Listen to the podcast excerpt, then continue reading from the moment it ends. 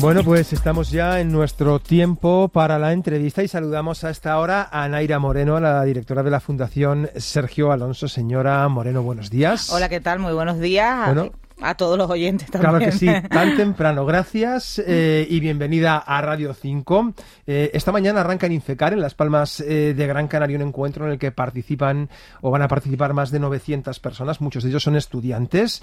también van a estar allí empresas y universidades. Voy a ver si lo explico bien. Vendría a ser una especie de gran laboratorio de ideas y de soluciones para algunos de los principales retos eh, que se dan en Canarias, pero que quizás también podrían ser globales en cuestiones pues como la movilidad, eh, como la agricultura, como el almacenamiento de energía. ¿Es así? Es así, es así efectivamente. Arrancamos ahora en unas horitas, empezamos este gran evento internacional en el que casi ya hemos superado las mil personas eh, que van a participar en estos días eh, en este encuentro que, como decías, es un gran laboratorio de, ideas y un gran laboratorio también de encuentro entre jóvenes talentos y empresas, eh, sobre todo de carácter industrial, durante cuatro días, desde el miércoles, desde hoy mismo que empezamos hasta el próximo sábado.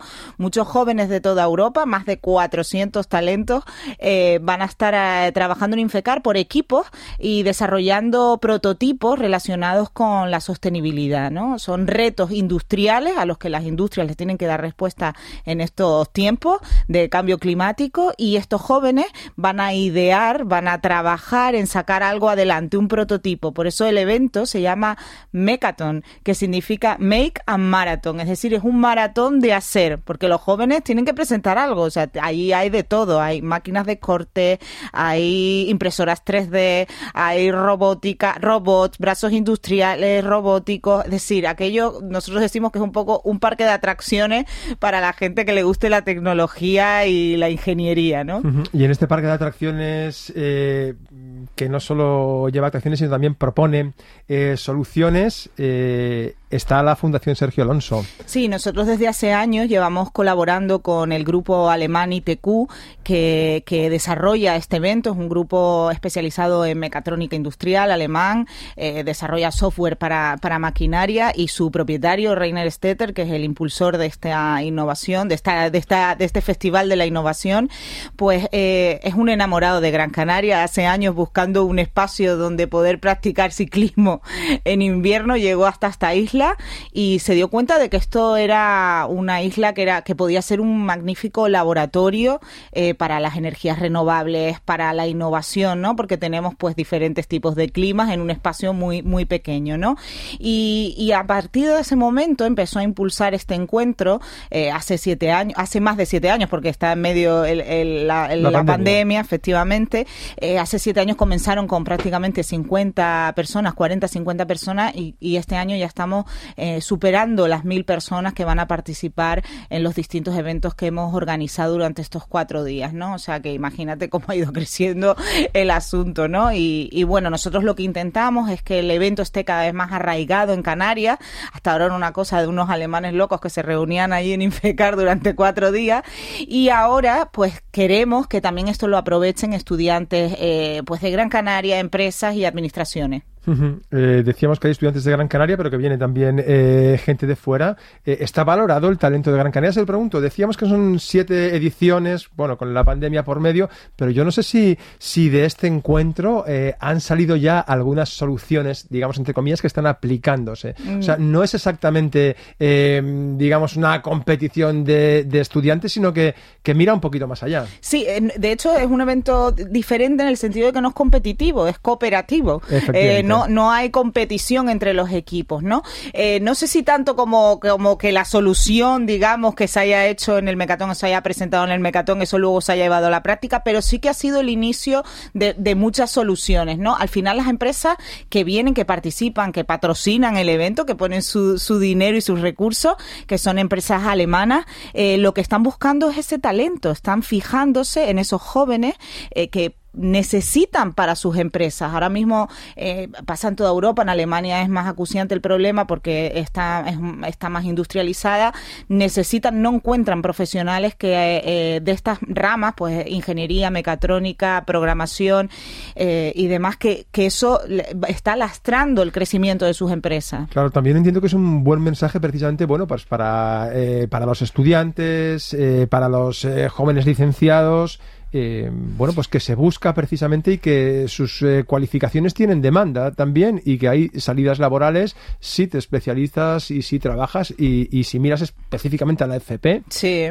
Eh, por eso nosotros eh, también paralelamente al evento grande, como decimos, al mecatón, al de los universitarios, trabajamos toda la parte de los jóvenes y de los niños y de las niñas, porque es importante sembrar esa semilla desde bien pequeñito, sobre todo con el tema de, de las niñas, ¿no? Si nosotros conseguimos enseñarles que la tecnología es divertida, el grupo ITQ tiene una fundación en concreto que se llama Fundación Gerda Stetter, con la que nosotros trabajamos, que, que su subtítulo, digamos, es La tecnología es divertida. Si les enseñamos que la tecnología es divertida, van a tener, digamos, eh, les va a llamar la atención, les va a parecer algo ameno, algo que pueden, digamos, al final dedicarse, ¿no? A, ello en el futuro. Y es importante esa idea trabajarla desde bien pequeñas eh, para que las niñas también tengan eh, esa posibilidad y tengan referentes con los que trabajar. Entonces nosotros de forma paralela tenemos planteados ahora mismo mm, toda una serie de talleres para, para los más peques.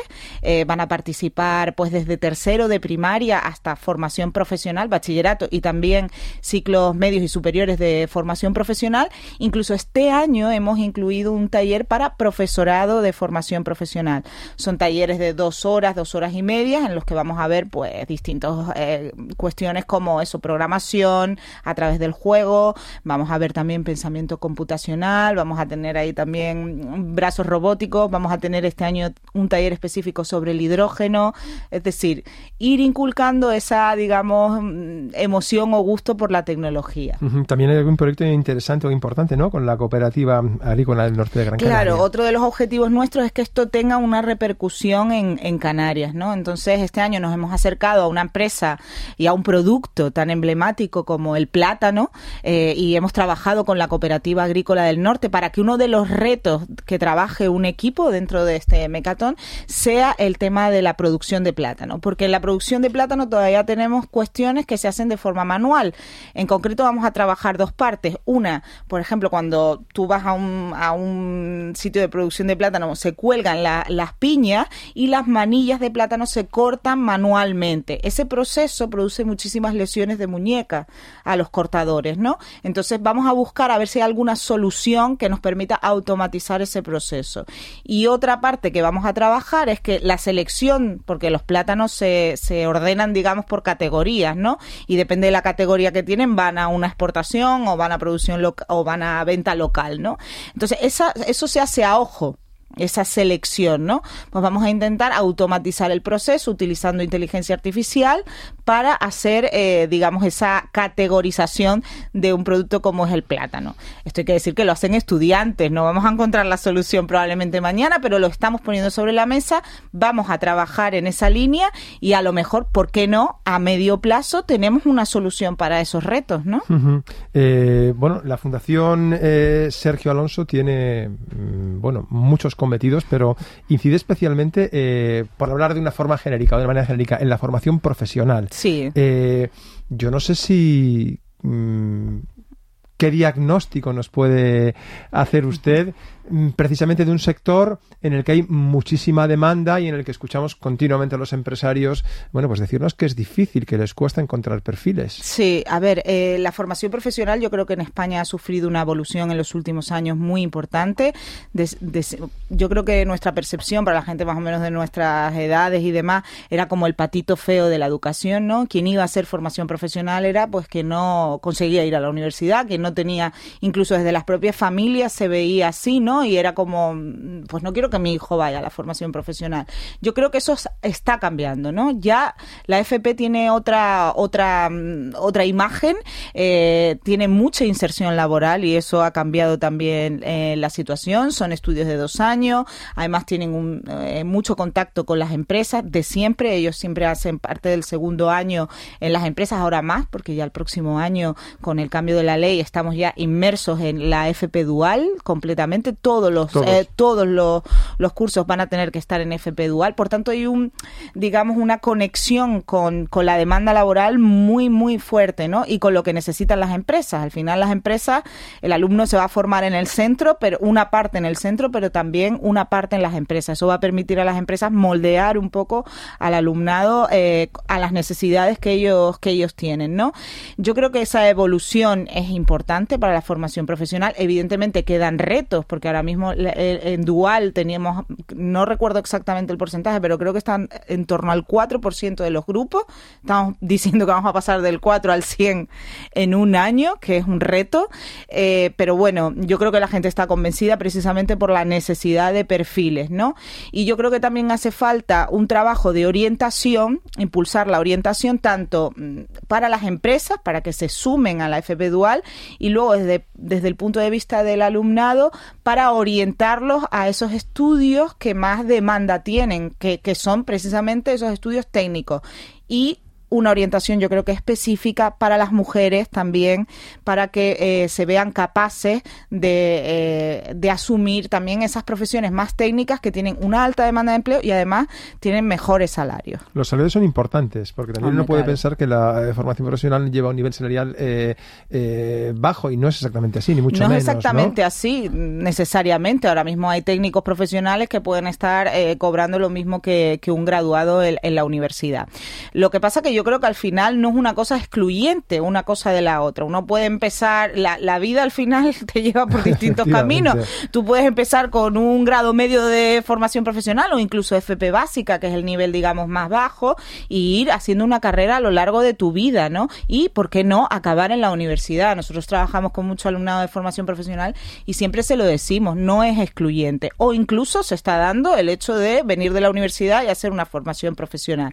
Yo creo que son eh, eh Em, estudios completamente complementarios uno de otro. ¿eh? Pues nos quedamos con esta reflexión hasta ahora eh, de la mañana. Naira Moreno, directora de la Fundación eh, Sergio Alonso, muchas gracias por acompañarnos esta mañana y esperemos que de ese encuentro que arranca nada en unas horitas, seguro que eh, no sé si que salgan soluciones para algunos de los retos, pero sí que esas semillas queden plantadas y los frutos pues nada los veamos en poquito tiempo. Espero que sí. Muchísimas gracias por invitarnos y dejarnos este espacio para contar estas iniciativas. Hasta pronto, buenos días.